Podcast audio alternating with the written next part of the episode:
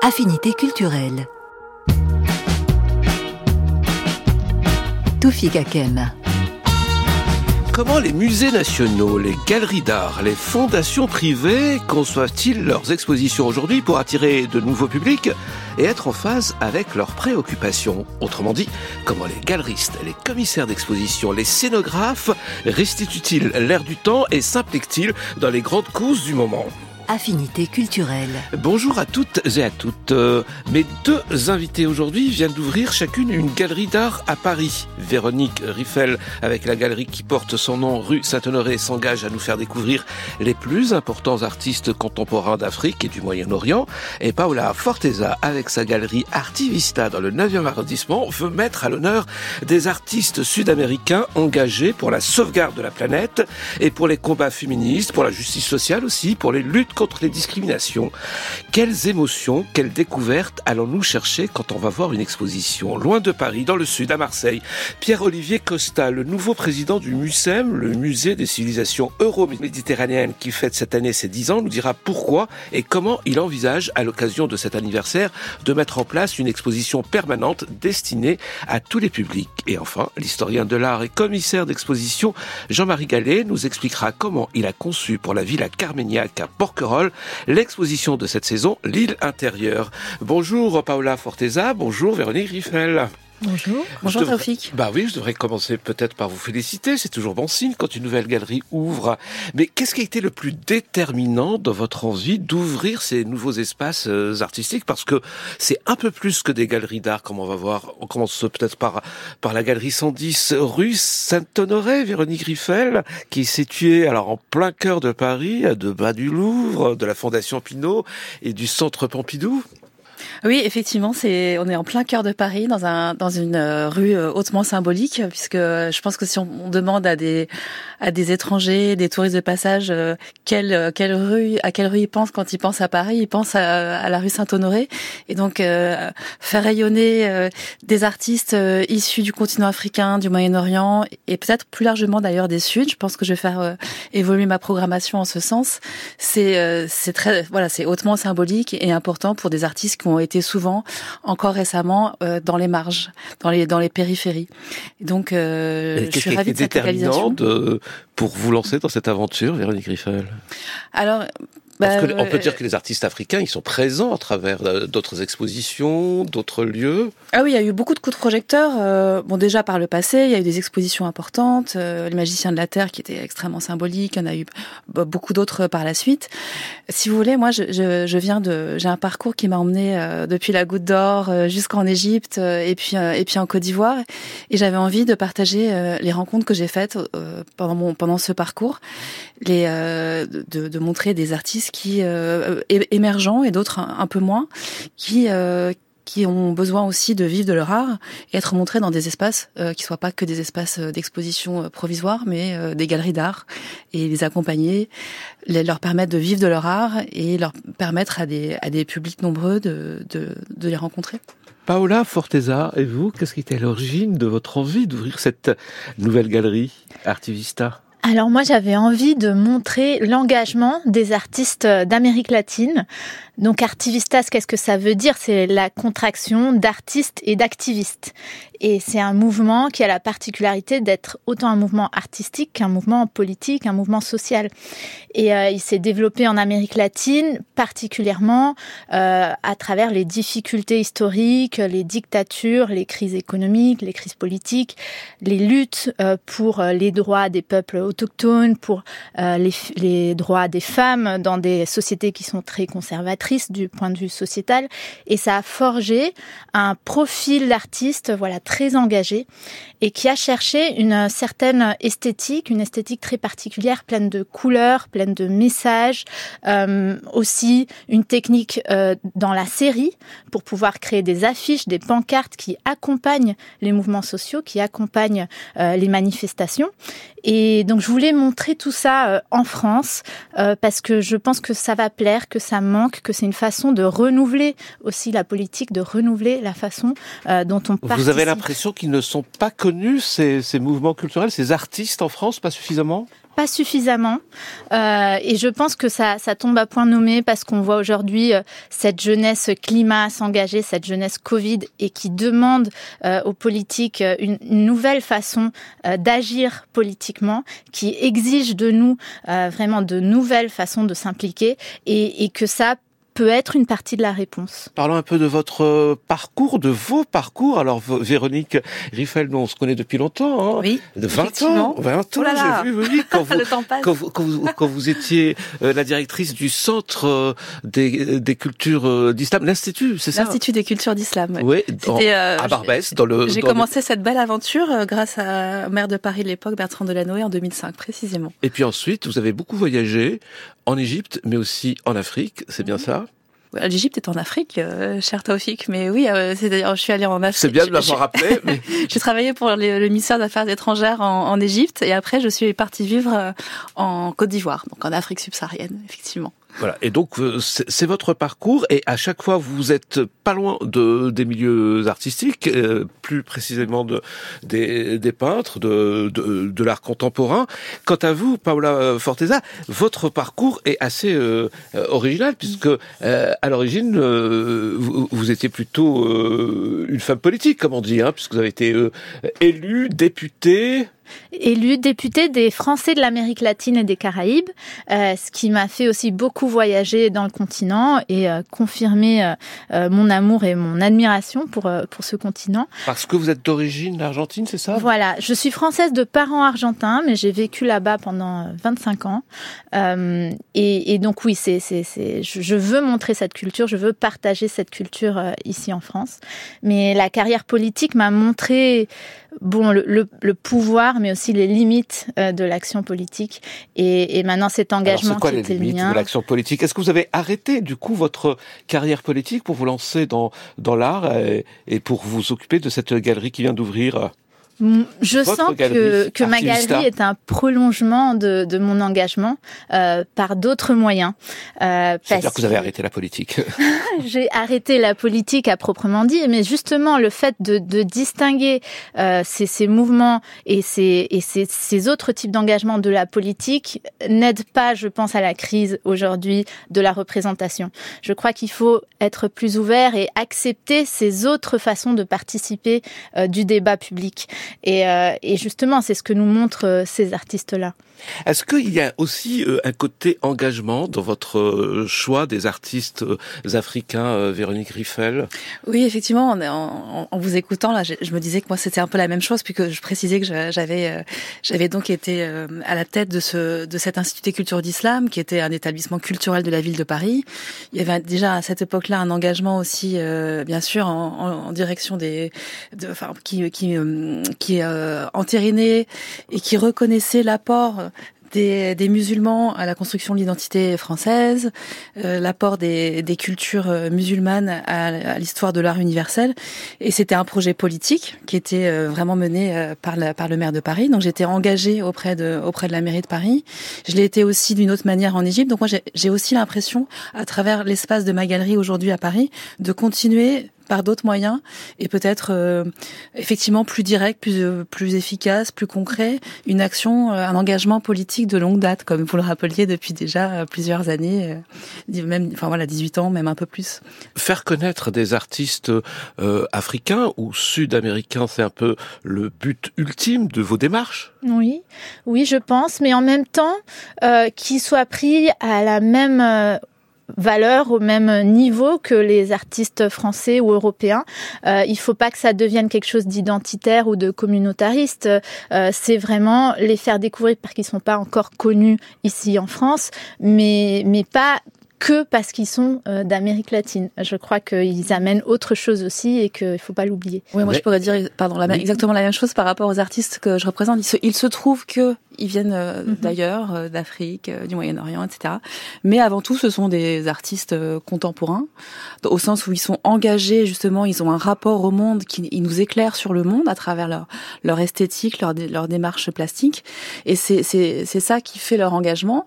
Et il y a aussi un engagement, je pense, c'est le cas de nous deux d'ailleurs euh, euh, un peu implicite, qui est déjà on est deux femmes galeristes. C'est pas voilà, c'est déjà quand même un, une sorte de, de, de, parti pris de s'engager là-dedans en tant que femme. Et je représente aussi, sans le souligner, euh, beaucoup d'artistes femmes. Ça fait partie aussi de mon engagement. Mais je, ce que j'aime bien, c'est que comme vous le dites, c'est pas souligné. C'est-à-dire que et c'est ça qui rend les choses d'autant plus efficaces et, et qui font que ça va que, que, ces artistes voilà vont mm. vont vraiment s'insérer sur une scène artistique de façon naturelle et pas de façon forcément très affirmative. Mais c'est leur travail, leur, leurs travaux qui parlent pour eux et, euh, qui montrent leur engagement sans que ce soit voilà souligné de façon un petit peu trop euh, appuyée, superficielle. Alors que pour vous, euh, Paola Forteza, si j'ai bien compris, l'engagement est très important dans votre galerie. Dans le choix, euh, voilà, des artistes qu'on veut montrer, mhm. euh, on, on, essaye de trouver les artistes qui portent un engagement particulier. Donc ça peut être euh, pour la préservation de la planète, des espèces en extinction, ça peut être voilà pour la défense des droits des peuples autochtones, pour les féminismes. Et en général, c'est des œuvres qui ont été créées pour appuyer euh, des mouvements sociaux, des mouvements politiques. Euh, et les artistes eux-mêmes font pas, ils sont militants eux-mêmes de ces mouvements. Et ils sont acteurs à part entière euh, de ces mouvements. Et c'est cette figure-là de, de l'artivista du coup que que je voulais que je voulais montrer parce que ça marie ces deux mondes et, et ça crée quelque chose de nouveau. Alors comment on choisit les œuvres? Est-ce qu'on pense à un public français, européen, occidental? Alors nous, par exemple, on a fait le choix de garder tous les messages en espagnol. Euh, donc c'est les œuvres originales. Il y a beaucoup de d'impressions typographiques. C'est vous qui choisissez les, les œuvres et les artistes, euh, Paola Forteza? Alors nous, on est une équipe, mmh. on est euh, trois personnes avec Inès et Anna qui sont ma, ma dream team comme on dit euh, en anglais.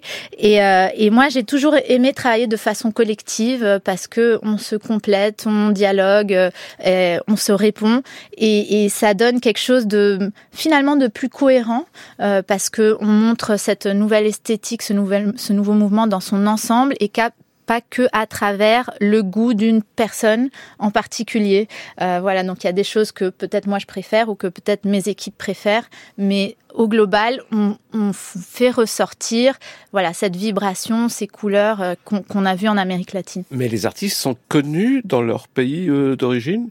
Il y en a qui le sont et qui sont des, arti des artistes très reconnus à carrière internationale. Je pense par exemple à Léon Ferrari ou à Nicolas Garcia Uriburu qui ont exposé au Reina Sofia, au Pompidou, euh, euh, partout dans le monde. Et il y en a d'autres qui sont vraiment des artistes émergents qu'on a euh, retrouvés par exemple sur Instagram. C'est la plateforme qui fonctionne très bien euh, aujourd'hui pour euh, pour le milieu artistique euh, et qu'on veut appuyer, qu'on veut soutenir, qu'on veut faire euh, euh, monter. Voilà. Et vous, sur quelle base euh, euh, vous faites vos choix d'artistes, Véronique Riffel?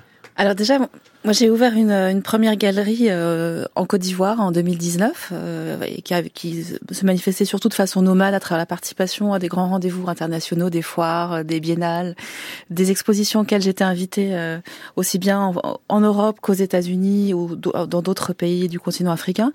Et euh, moi, j'assume pour, pour, le pour le coup le, le, côté assez subjectif de mes choix.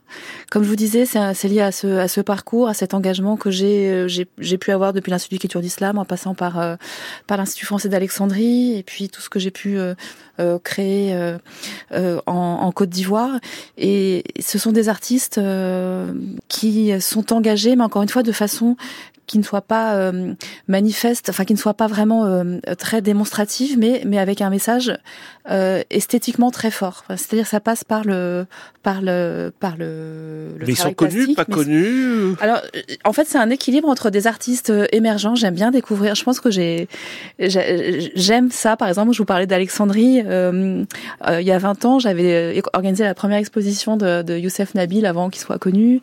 je l'ai fait avec photographe, ouais. Voilà, l'artiste photographe égyptien. J'aime j'aime découvrir des nouveaux artistes. Ça c'est vraiment ce qui ce qui m'excite et ce qui m'intéresse le plus.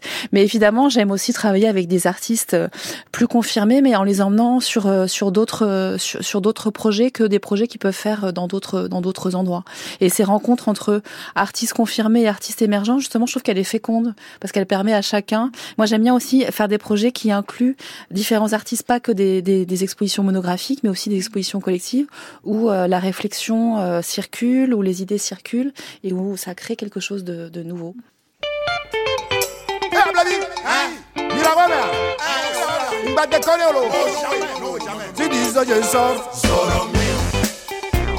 Abana, abana, abana.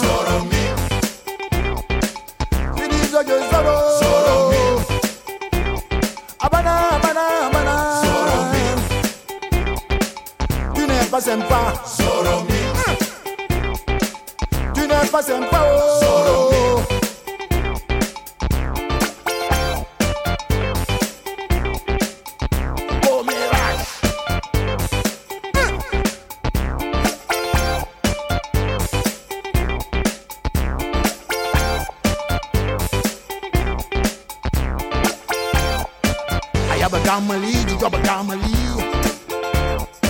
I have a gamali, di job a gamali, yeah.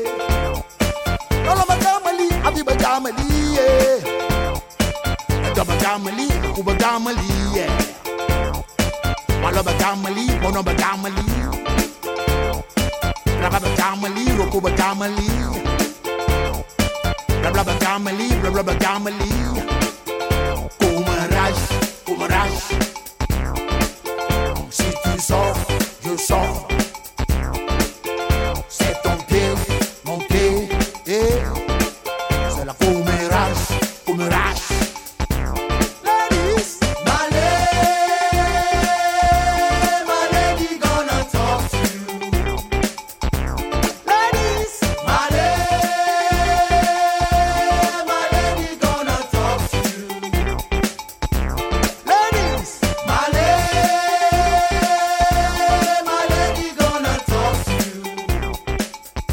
Une exposition permanente, c'est une exposition qui explique aussi l'esprit du lieu, du musée, du MUSEM. Pierre-Olivier Costa, comment vous avez conçu cette exposition qui n'a pas encore ouvert hein? Je crois que c'est pour décembre.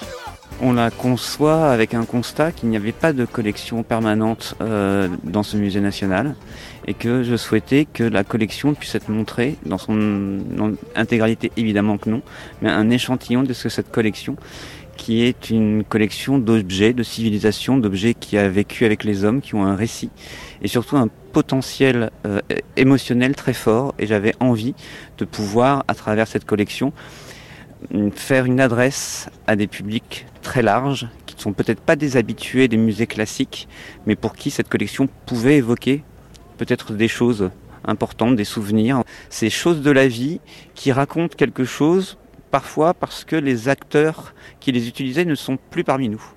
Et, euh, ce, pouvoir évocateur des objets, cette poétique de l'objet, j'aimerais bien la faire découvrir au plus grand nombre.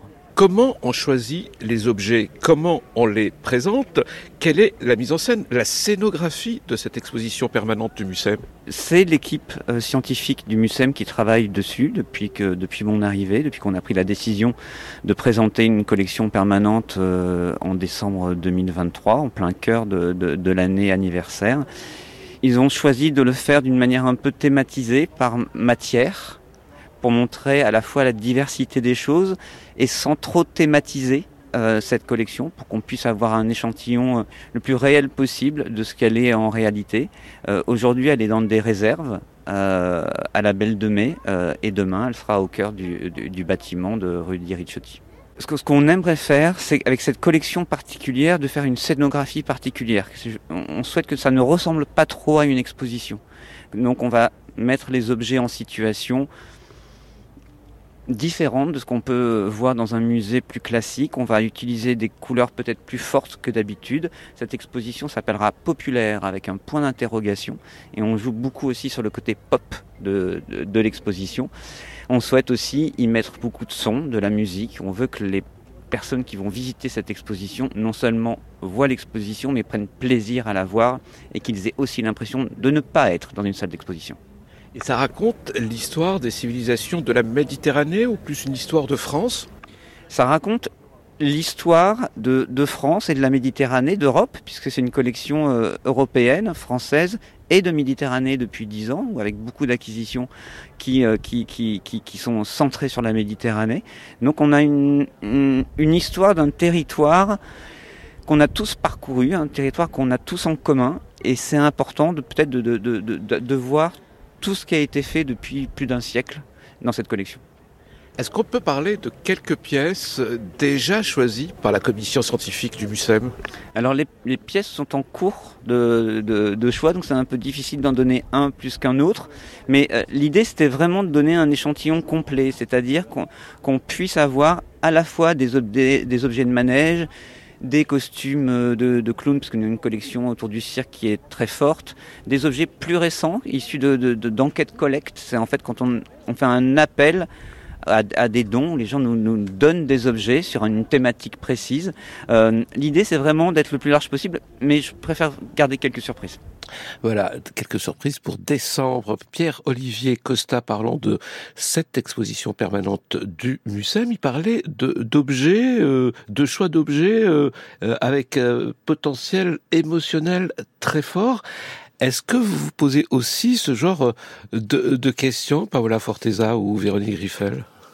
Oui, je pense que les artistes qui veulent mobiliser sur certaines causes appellent aussi à nos, sensibilités et essayent de, sensibiliser sur certaines causes, euh, voilà, à travers aussi l'émotion. Euh, donc c'est vraiment euh, un canal de participation. Moi, ce, que, ce qui me fait réagir sur ce qu'il a expliqué, c'est aussi l'art populaire. Comment est-ce qu'on fait euh, un art qui est plus accessible euh, pour le grand nombre, le plus grand nombre? Et donc, c'est... Ça, c'est la grande question du jour. Comment ramener des nouveaux publics? C'est la grande question. Et donc c'est ça fait partie de la scénarisation donc de faire un lieu de vie où il n'y a pas que euh, une galerie white box comme on dit white cube donc euh, les murs blancs et plus rien et où c'est très précieux parfois un peu élitiste mais où c'est vraiment un lieu où il y a peut-être une cafétéria où il se passe des choses il y a des conférences des concerts. C'est ce qu'on essaye de faire chez Artivistas donc dans la scénarisation, mais aussi dans le, prix des œuvres. Et donc nous, on a choisi de euh, mettre à disposition non seulement des œuvres uniques, mais aussi des séries, euh, donc des séries limitées, mais qui sont beaucoup plus accessibles. Et donc les gens peuvent partir avec une affiche euh, ou plusieurs affiches et mettre de la couleur dans leur mur pour pas, pour pas très très cher. Véronique Riffel, vous voulez euh, réagir à ce que vient de dire Pierre-Olivier ah oui, Costa? J'allais dire, je, je, comprends que vous nous ayez invités toutes les deux parce qu'il y en a effectivement beaucoup d'affinités culturelles, artistiques. Et je conçois exactement la galerie dans le même sens. Si vous voulez, moi, je viens du, du, secteur public, encore une fois, et si je me suis lancée dans une aventure euh, qui relève du domaine privé, du domaine de la galerie, qui est quand même un, un, un espace assez particulier, qui est souvent intimidant. Pour moi, c'est toujours un peu un paradoxe. C'est un espace qui est quand même à taille humaine. Souvent, c'est beaucoup moins grand qu'un musée. C'est un endroit qui est gratuit, donc il n'y a pas de ticket d'entrée, enfin la plupart du temps en tout cas.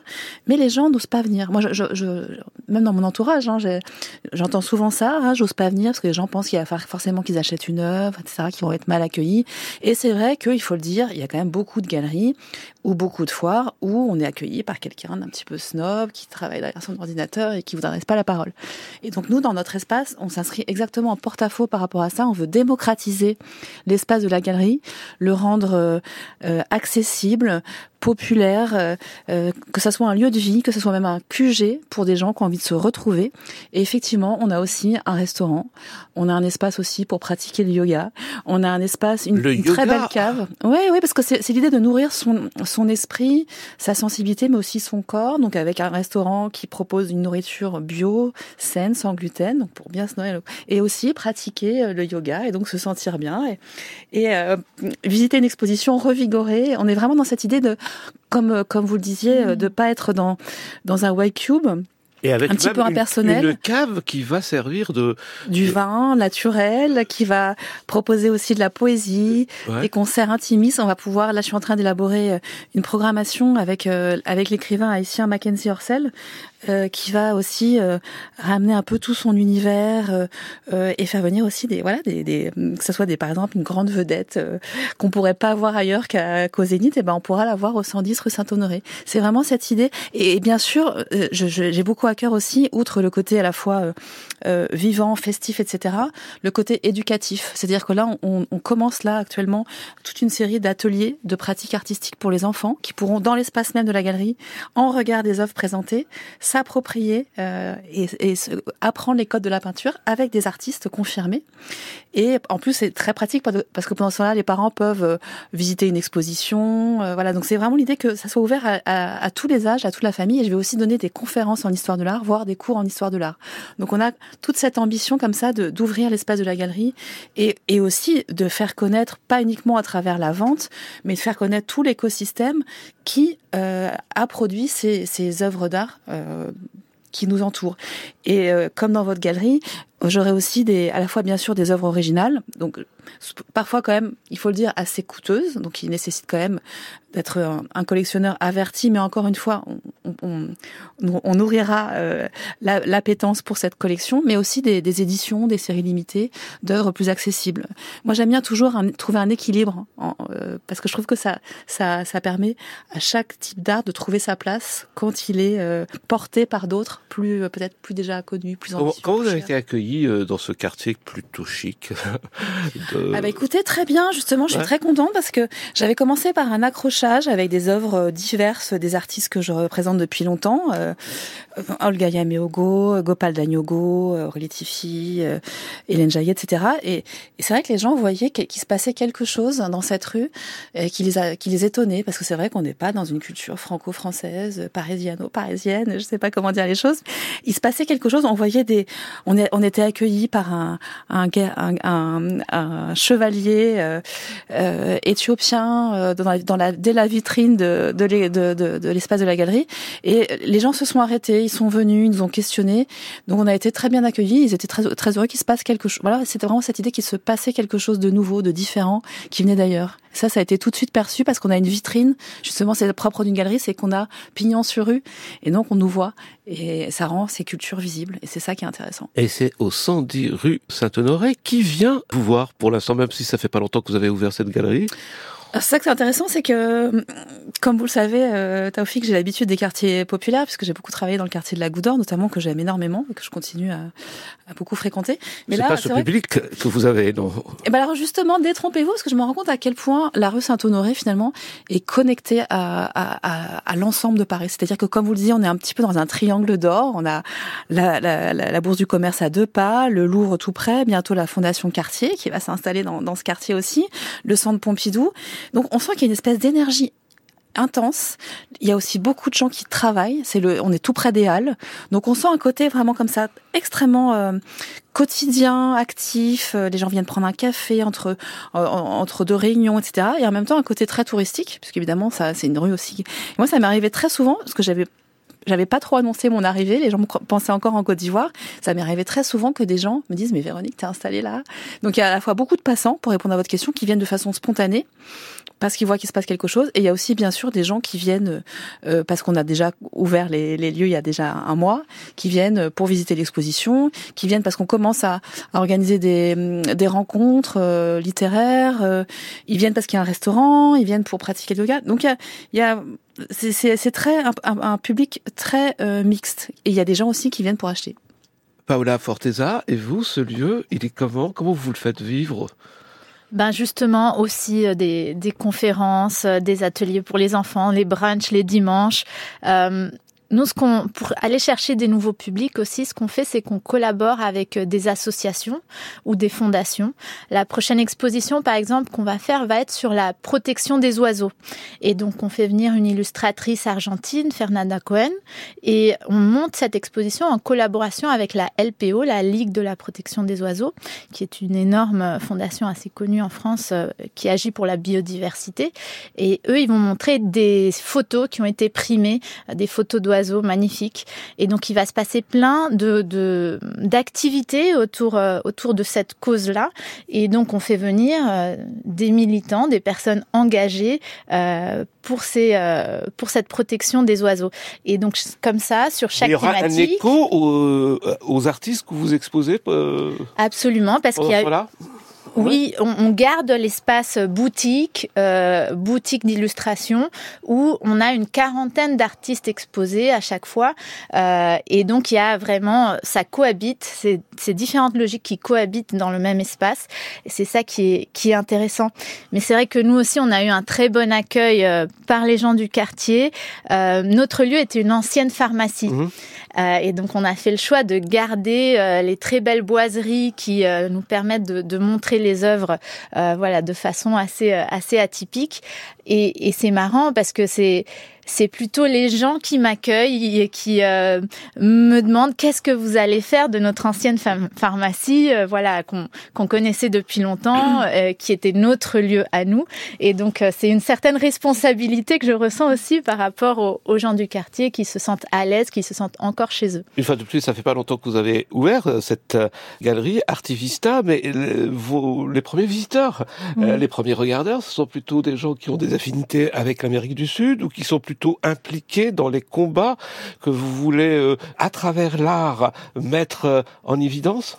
Alors oui, j'ai eu beaucoup, par exemple, d'ex-collègues euh, donc de l'Assemblée nationale, de députés, mais euh, on a eu aussi beaucoup de personnes du milieu de l'Amérique latine parce que euh, il se trouvait que c'est, on a ouvert euh, lors de la semaine de l'Amérique latine qui est mmh. organisée euh, par le ministère des Affaires étrangères.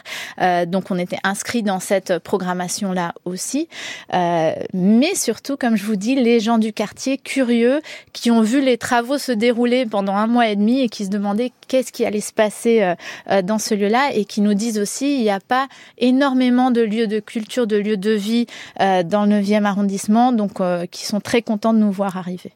Alors, comment on conçoit une exposition? Je voudrais vous faire écouter l'historien de l'art et, euh, commissaire d'exposition, Jean-Marie Gallet, qu'on connaît, puisqu'il a fait quelques belles expositions. Je ne sais pas si vous connaissez, Véronique Riffel, ah ou Paola Forteza, celui qui a fait Peindre la nuit. Peindre la nuit, justement, j'allais vous le dire, c'est un thème...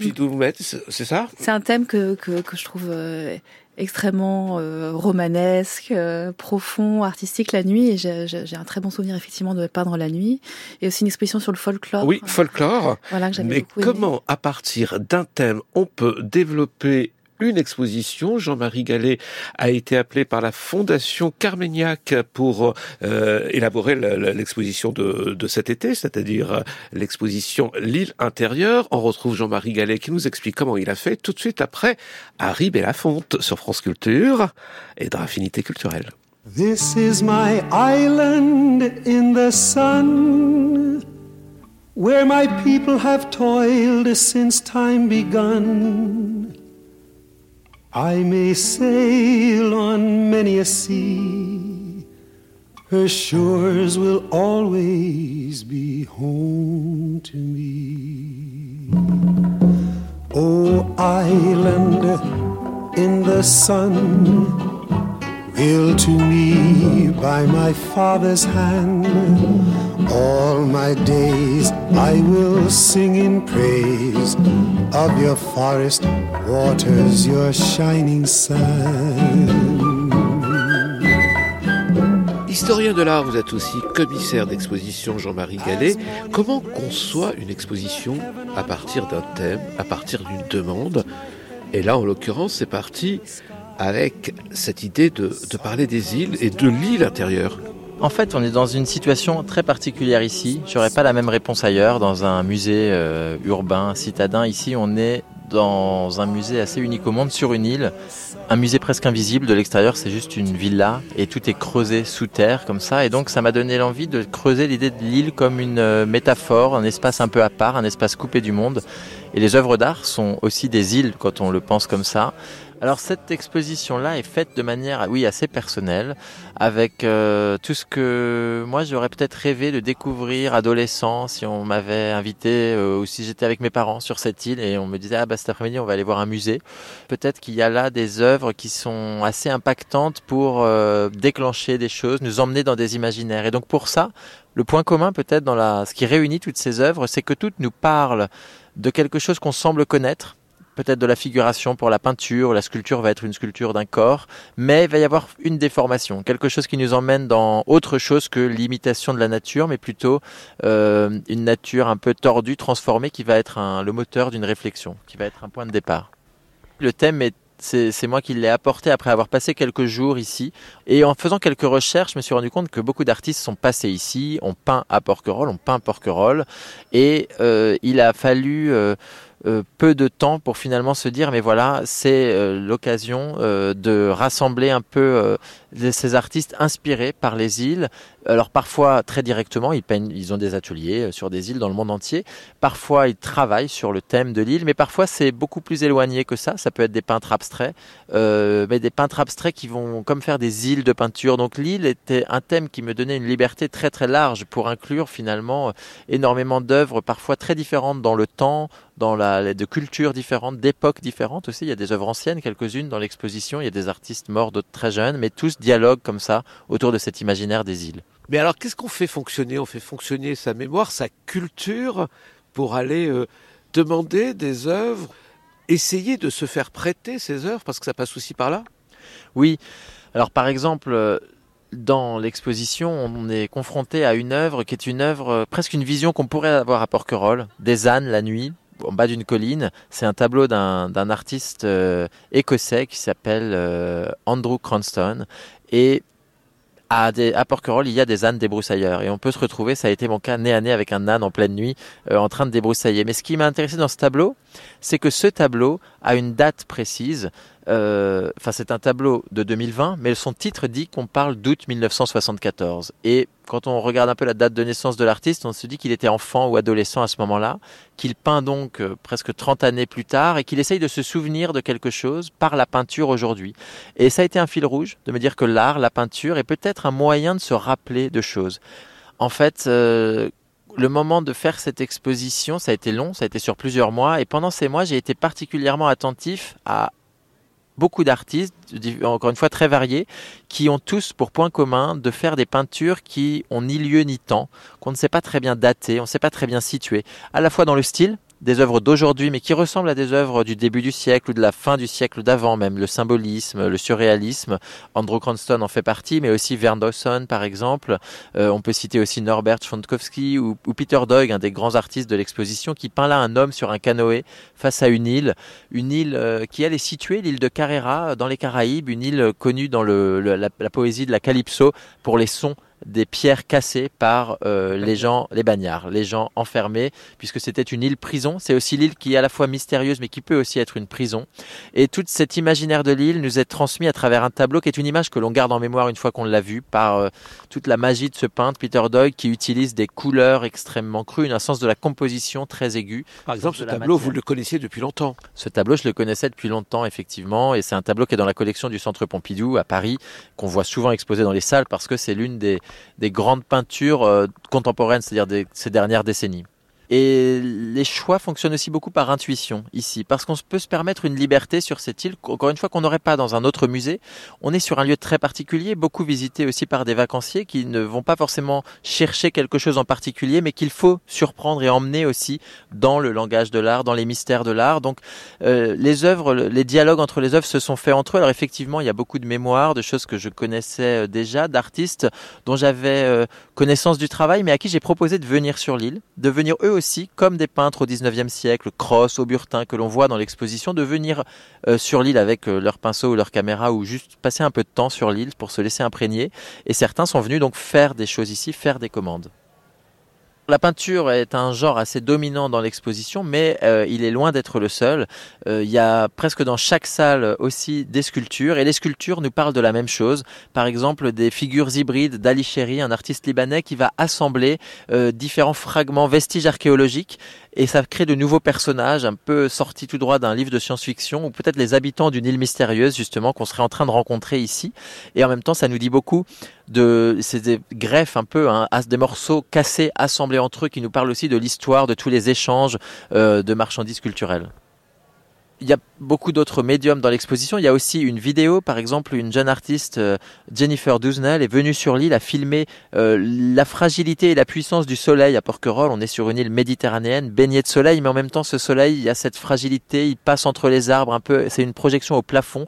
On se retrouve comme un petit bébé qui a sa première image de contraste par un mobile que les parents auraient installé au-dessus du lit. Et cette image, c'est le soleil qui apparaît et qui disparaît. Et puis, il y a aussi une tapisserie, tapisserie monumentale, très spectaculaire, d'une artiste qui s'appelle Otobongen Kanga, artiste euh, originaire du Nigeria qui a travaillé avec un musée aux Pays-Bas, le musée de textile de Tilburg, avec des fibres aussi textiles très innovantes. Et elle a imaginé un immense fond sous-marin on ne sait pas s'il est un fond sous-marin du passé, un fond sous-marin du futur. Il y a des sortes de robots ou de fragments de corps qui sombrent comme ça dans le fond des abysses et les têtes sont en train de se métamorphoser en coraux. On voit peu à peu euh, les mondes euh, euh, fusionner entre eux, le monde marin, terrestre, animal, végétal, humain, non humain, et tout ça crée une sorte de grande fresque presque religieuse comme dans une église, mais là une fresque vraiment de notre monde contemporain et peut-être du futur. Jean-Marie Gallet, commissaire de l'exposition L'île intérieure à la Villa Carmignac à Porquerolles jusqu'à fin octobre.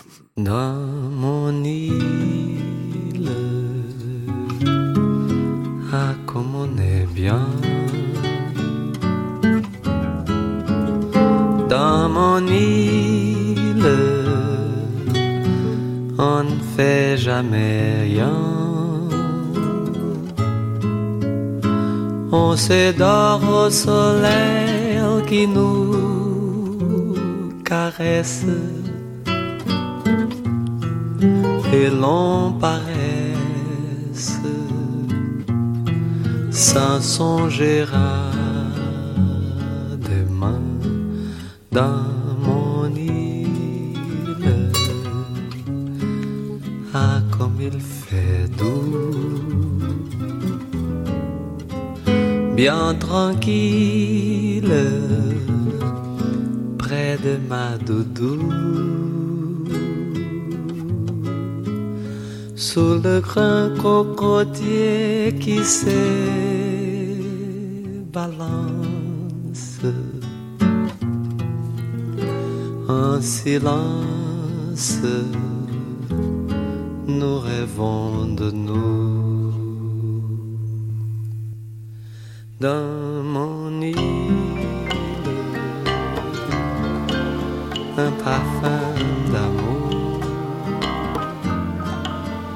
c'est faufile dès la fin de jour. Elle accourt m'étendant ses bras dociles, douce et fragile, dans ce plus beau yeux brillent et ses cheveux bruns. Parti sur le sable fin. Et nous jouons au jeu d'Adam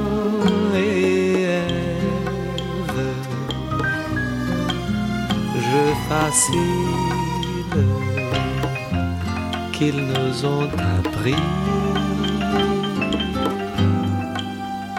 Car mon île, c'est le paradis.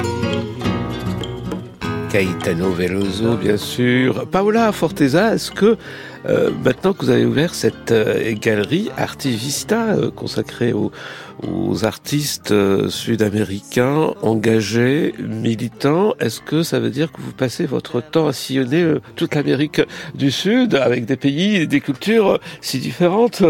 Ah, j'aimerais bien, mais c'est surtout parce que l'Amérique latine me manque que j'ai voulu créer euh, un petit coin d'Amérique latine à Paris. Ouais. et euh, et c'est vrai que les gens d'Amérique latine qui habitent ici euh, disent que ça leur fait, ça leur fait du bien aussi euh, euh, de retrouver ces Mais références. ça existe culturelles. l'Amérique latine, c'est-à-dire est-ce que les, les Brésiliens, les Mexicains, les Péruviens, Il y a énormément de cultures euh, différentes en Amérique Mhm. latine, mais il y a certaines références en commun, euh, notamment culinaires, et c'est c'est des choses qu'on propose à la galerie, par exemple des alfajores ou du vin, du Malbec. Euh, voilà, c'est c'est des c'est quoi du alfajores? Alfajores. C'est euh, c'est une c'est comme une espèce de macaron, mais avec euh, du chocolat et du dulce de leche. Oh. C'est la Euh, non, confiture de lait. voilà, c'est très Ah, moi, je, vais, je vais venir vous voir très vite. euh, Voilà, vous faites tout pour avoir du public. Il faut aussi passer par là. Absolument. Je pense que ça, ça fait partie euh, de, de montrer l'ensemble de la culture, non seulement artistique, euh, mais aussi gastronomique. Euh, la musique aussi, euh, on met beaucoup de bossa nova dans la galerie. Du rock national aussi, argentin, que j'aime beaucoup. Alors parlons des artistes que vous exposez, que vous mettez à l'honneur en ce moment. Vico, par exemple, l'artiste mexicaine que vous exposez, euh, Paola euh, Forteza. Parlez-nous Oui. d'elle. Pourquoi vous avez pourquoi vous avez fait ce choix d'ouvrir votre galerie avec ses œuvres? Alors Vico, c'est l'artivista par essence. Euh, elle est euh, franco-péruvienne, elle a grandi au Mexique et elle habite aujourd'hui à Paris. Euh, mais elle est très très militante, très féministe. Euh, par exemple, elle colle des vulves sur les murs de Paris. Euh, et donc c'est une façon de mettre en valeur le corps de la femme et de revendiquer euh, le corps de la femme. Et donc euh, dans cette Et exposition, de s'attirer quelques, en- euh, quelques ennuis au passage, non? Parfois, mais ça fait partie de, du militantisme et de euh, euh, vouloir attirer l'attention aussi et faire passer des subtil, messages pas- forts. Ah, c'est- l'ancienne députée qui le dit.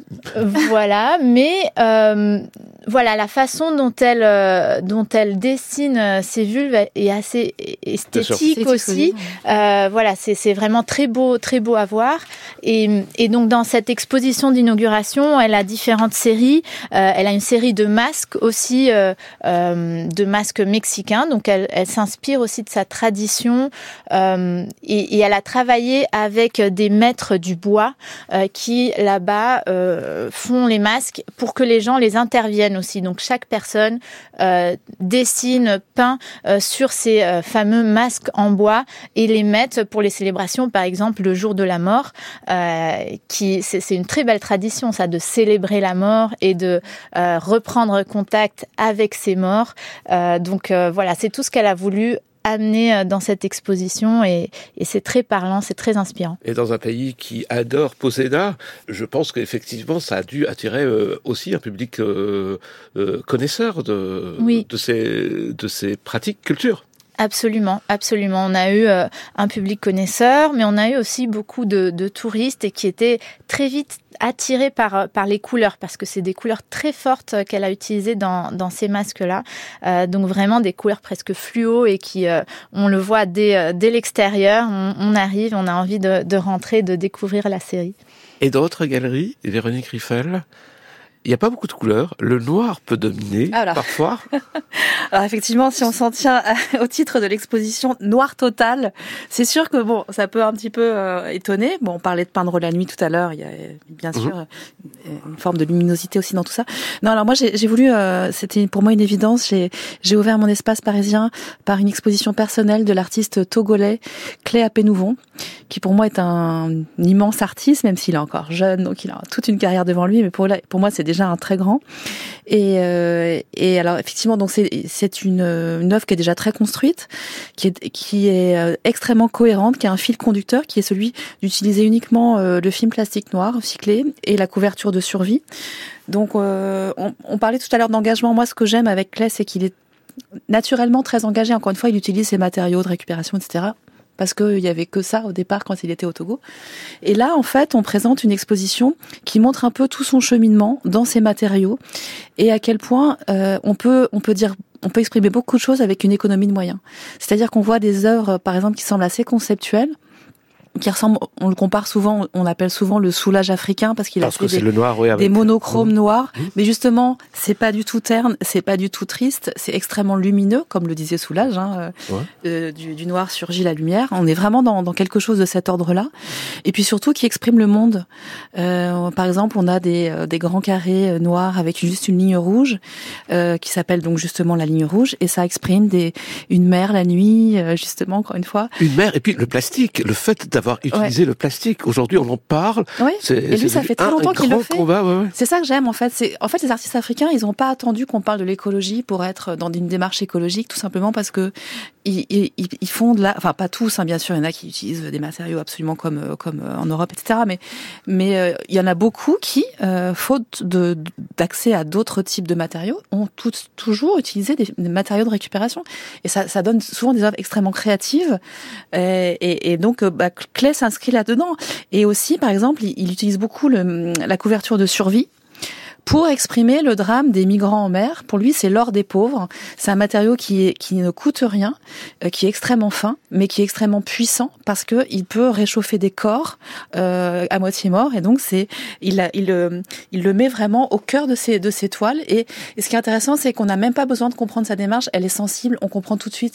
Et moi, j'ai vu des, des- déjà des gens dans, mon, dans ma galerie extrêmement émus, vraiment pris par une grande émotion parce qu'ils ressentaient tout ça. Tout ça ressurgissait, en fait. Donc, le, le, le, le drame de Lampedusa, euh, mais aussi le- les chocs pétroliers. euh, enfin voilà, il y a, y a tous ces, ces enjeux très politiques, très écologiques qui sont au cœur d'une œuvre extrêmement esthétique, extrêmement tenue, extrêmement minimaliste. Quels sont les autres artistes que vous allez nous faire découvrir Des artistes soit africains, euh, Véronique Riffel, ou sud-américains, Paola Forteza? Eh ben, c'est ce que je vais vous demander tout de suite pour terminer cette émission.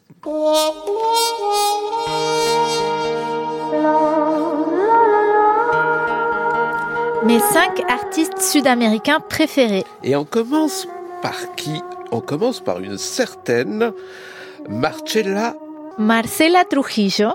Oh là là, je ne vais pas pouvoir. Marcella Tru- Tru- Ça, ça, c'est les Français savent pas faire ça. Voilà, Trujillo. Trujillo. Je Voilà. devrais pou- pouvoir y arriver, moi pourtant. Qui est donc Marcella Tru- Trujillo? Donc euh, Marcela Trujillo, c'est une chilienne euh, qui elle vient du monde du, comique, de la BD, euh, et qui fait des énormes toiles qui sont comme des espèces de forêts magiques avec des personnages mi mi-humains, mi-animaux, mi-animal, et qui qui sont magnifiques. Paula Duro. Paula Duro, euh, c'est une Argentine. Euh, elle, euh, je l'adore aussi. C'est aussi des univers très magiques. Sa dernière œuvre, c'est une énorme euh, installation gonflable qui surplombe sur Belo Horizonte euh, et qui parle de la, de la Kundalini, euh, qui est l'énergie divine féminine. Et enfin, les artistes que vous allez exposer da- à la galerie Artivista, Angèle Boligan. Est-ce que, une fois de plus, je prononce mal? Angel. Angel Boligan. Boligan, lui, c'est un dessinateur de presse cubain euh, qui euh, dessine dans tous les grands journaux au Mexique, en Argentine, qui travaille sur notre relation à la technologie, euh, euh, contre la bétonisation, par exemple, sur l'évolution des villes euh, modernes. Et dont Plantu dit que ça sera le prochain Caravaggio pour vous dire à quel point euh, sa technique est, est très réussie. Mara Moto.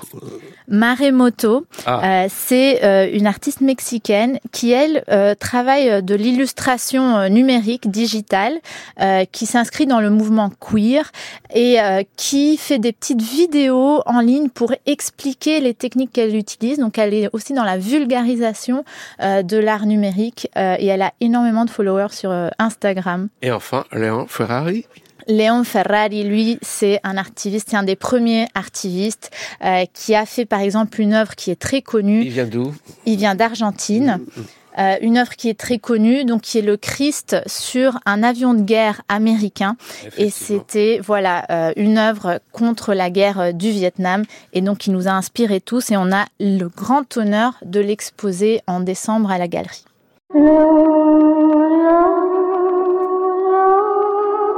Mes cinq artistes africains préférés. Allez, on y va avec vous, Véronique Riffel. On commence par Olga Yameogo. Alors Olga Yameogo, c'est une artiste que je que je représente, qui est d'origine burkinabé, qui euh, qui vit en France, et j'aime énormément son travail parce qu'elle euh, elle peint euh, des portraits. Alors elle peint un peu à la manière des, des peintres classiques comme Bonnard par exemple, Picasso, pourquoi pas. Elle peint son entourage et elle le fait avec une technique qui est très particulière où il y a une espèce comme ça de dropping, de coulée de de peinture et ça c'est vraiment l'émotion et le lien avec cette personne qu'elle exprime à travers ce portrait et elle a aussi fait toute une autre série de portraits qui me tient énormément à cœur, qui s'appelle euh, Mon autre France, où elle fait des portraits de, de migrants. Et souvent, c'est des personnes qui sont euh, invisibilisées ou qui sont euh, perçues un peu comme une masse et on ne perçoit pas leur personnalité. Et là, elle le fait. Et d'ailleurs, elle fait souvent, des écrivains lui demandent souvent de, des, des, peintures qu'elle a faites en illustration de leurs ouvrages, parce qu'il y a un côté extrêmement récit comme ça. C'est une façon de, de, de parler justement de cette autre France de façon très sensible et je l'aime beaucoup. On passe à Aurélie Tiffy.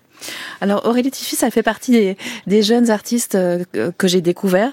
C'est une photographe ivoirienne qui. Euh, alors ce que j'aime chez elle, c'est que parfois il y a une manie un peu qui est, un peu dérangeante, c'est de pour vouloir arriver très vite, les artistes euh, se copient les uns les autres. Elle, elle trace sa voix. Elle a fait une série qui s'appelle Les lames de mon âme, où elle ne cherche pas à plaire à l'Occident, ce qui est souvent le cas malheureusement.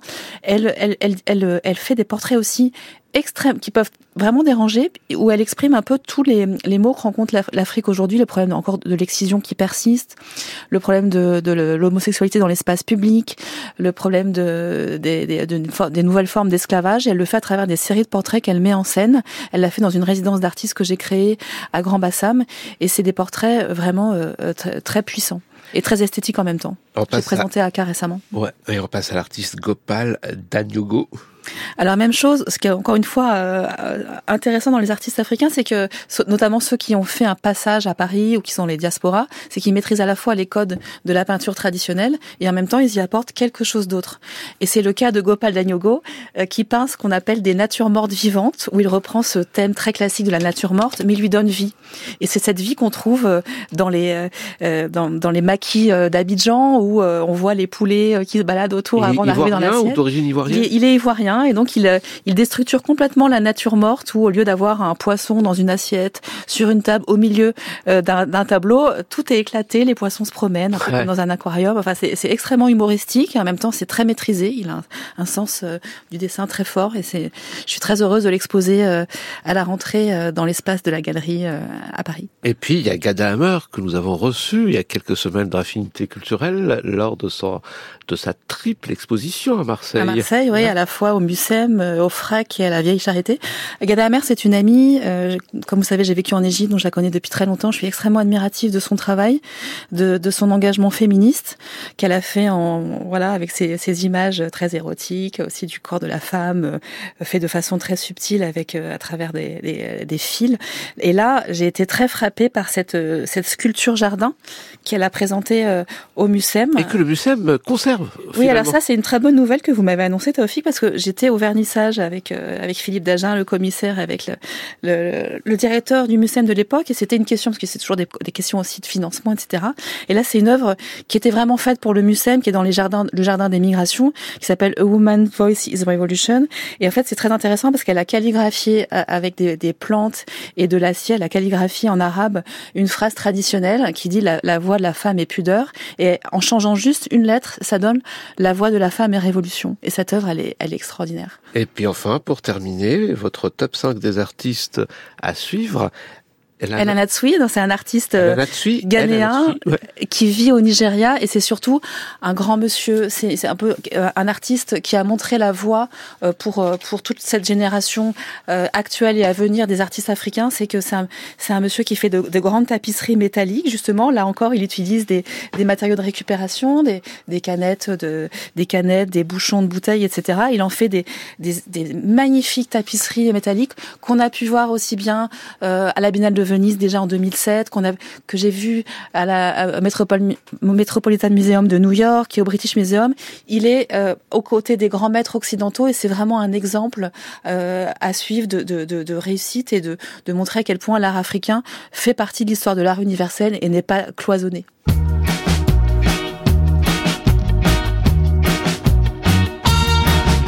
Affinité culturelle. Toufik Hakem. Retrouver sur franceculture.fr et l'appli Radio France.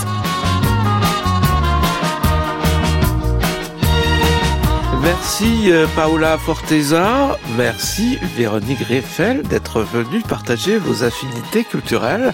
On trouvera toutes les informations concernant vos galeries à la page de l'émission sur franceculture.fr. Une émission préparée avec Marceau Vassy, prise de son Olivier Armé, réalisation Vincent Abouchard.